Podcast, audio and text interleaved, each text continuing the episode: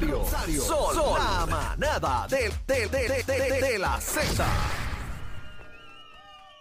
La manada de Z93, compay, con Bebé Maldonado, Aniel Rosario, este que está aquí, el cacique. Gracias por la sintonía. Aquí no, estamos. No olvide que nos puede escuchar y ver ahora a través de la aplicación La Música. Usted descargue la aplicación, es completamente gratis. El app La Música y saluditos a todos los buenos amigos que están por ahí reportando sintonía. Más adelante los vamos a saludar a todos. Me encanta el nuevo show de la Z, dice Joey. Eso es, papá. Estamos encendidos, estamos encendidos ahí. Bueno, vamos a la información que tengo en este momento. Señora ingresada a prisión la expareja de Giovanni Vázquez tras ser acusada de violencia doméstica. Ella se llama Desiree Ortiz Cardona. Yo no sé si ustedes han podido ver el video que está viral. Sí, sí. De esta joven que sostiene al bebé de menos de un año. Horrible. Según la información que ha trascendido, en sus manos y en su mano derecha tiene un cuchillo. ¿Cómo?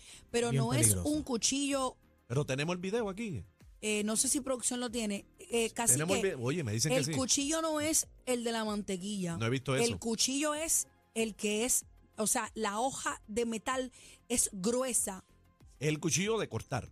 De cortar Eh, carne, el, el grandote. Es un cuchillo que lo primero que vino a mi mente fue el cuchillo que se, que se, que se pone aquí Rambo.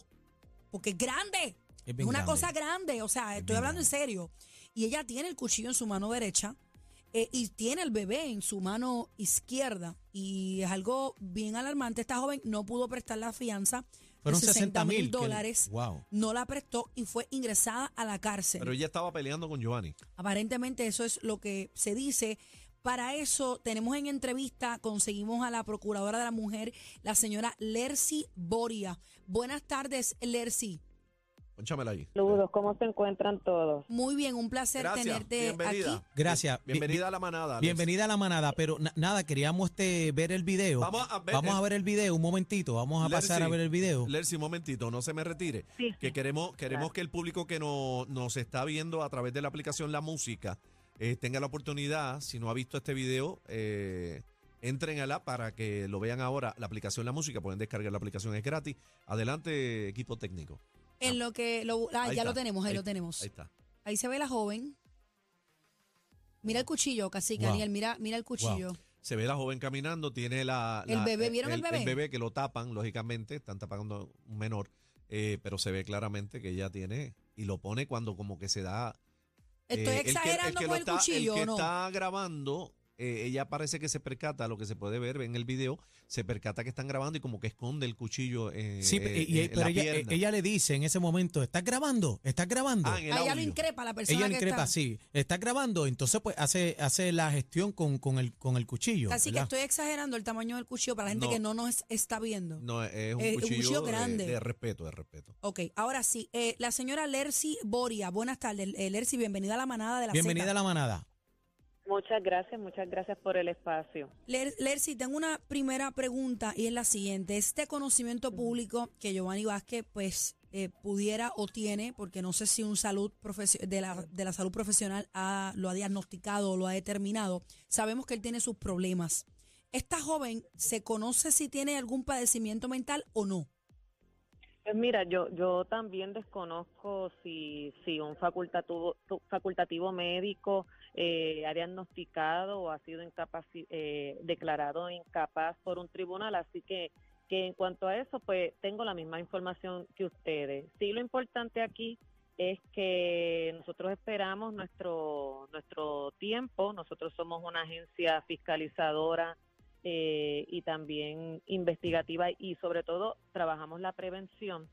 Sí esperamos y le dimos deferencia a la policía que investigó la declaración, a la fiscal de turno que luego de la evidencia que se le presentó, pues determinó sí que había una erradicación de cargos en contra de la de, de la madre del niño eh, y no se pudo prestar la fianza, que no es un castigo, sino que se retiene la, la, la, la sí, es- es persona. para garantizar que ella vaya a su proceso. Que, que comparezca todavía no se ha determinado, eso pues tiene que pasar por el proceso judicial.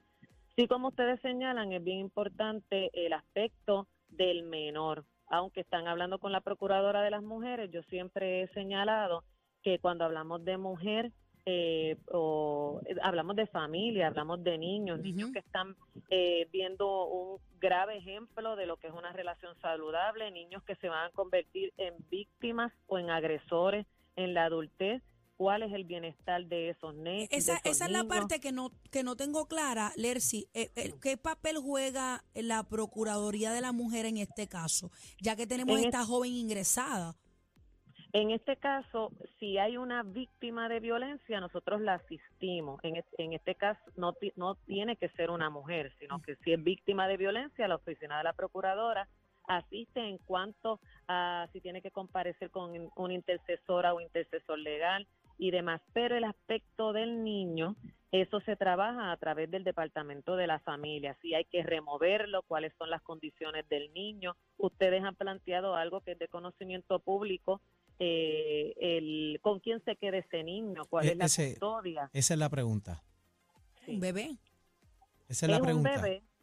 Ese- ese- esas son las múltiples interrogantes. Sé que el departamento de la familia ha intervenido, pero ¿en qué etapa, en qué etapa de procedimiento se encuentra el departamento de la familia con ese menor que es de, de lo más importante eh, que estamos discutiendo en el día de hoy? ¿Qué va a suceder con ese niño? ¿Se encuentra seguro con Giovanni Vázquez? ¿Se encuentra seguro con, con algún familiar? Esa es la, la Lercy, interrogante que ¿ustedes no han tenido comunicación con esta joven? Pues mira, nosotros, eh, yo no puedo hablar del caso porque nosotros todos los casos los trabajamos de manera confidencial. Sin embargo, sí tengo que dejarles saber que estamos en comunicación con las agencias concernidas. Eh, nosotros no representamos agresores ni agresoras. Eh, nosotros representamos a víctimas de, de violencia. Así que en este caso, eh, aunque sea una mujer, lo que se presentó ante el tribunal fue una agresión. Así que eh, nosotros vamos a estar al tanto del procedimiento eh, con No, y- el Departamento y- de la Familia. Y hay que también dejarnos llevar porque en Puerto Rico hay eh, presunción de inocencia, ¿no? Todavía no tenemos el panorama claro de, de qué fue lo que pasó. Y usted exacto. como usted como experta, ¿verdad? En estos asuntos conversamos con la procuradora de la mujer, Leslie Bori, aquí en la manada de la Z. Eh, le pregunto, usted como experta, ¿verdad? En estos casos que lleva trabajando por mucho tiempo, eh, ¿existe alguna posibilidad de que ese menor pueda ser eh, custodiado por Giovanni o, usted no, no ve eso en el panorama? Pues mira, en, en ese caso se tienen que evaluar muchísimas muchísimas situaciones. eh.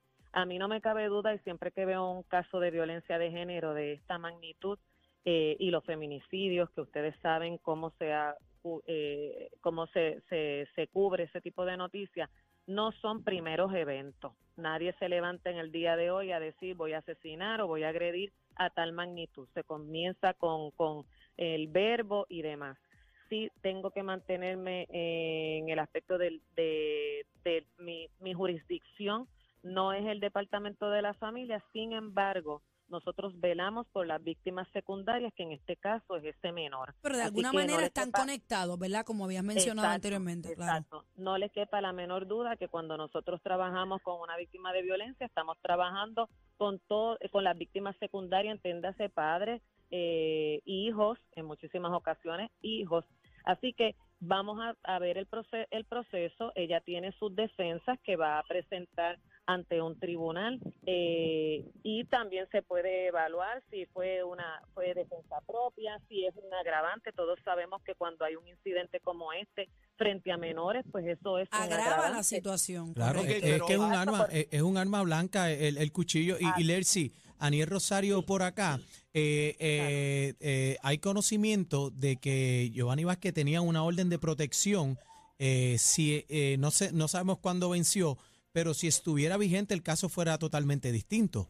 Porque sí había un primer caso ya de una situación eh, que pasó entre ellos con el niño en el carrito. Entonces, muchas personas en las redes sociales, Pero la, ¿verdad? Eh, perdóname, la orden de protección era para quién?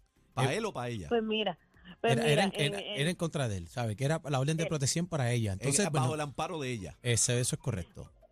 Entonces, el, el, el caso, eh, cuando uno solicita una orden de protección es un procedimiento civil. Aquí hay una denuncia con una con unas determinaciones de unos de unos delitos, unos cargos criminales. Así que son dos eh, procesos eh, diferentes.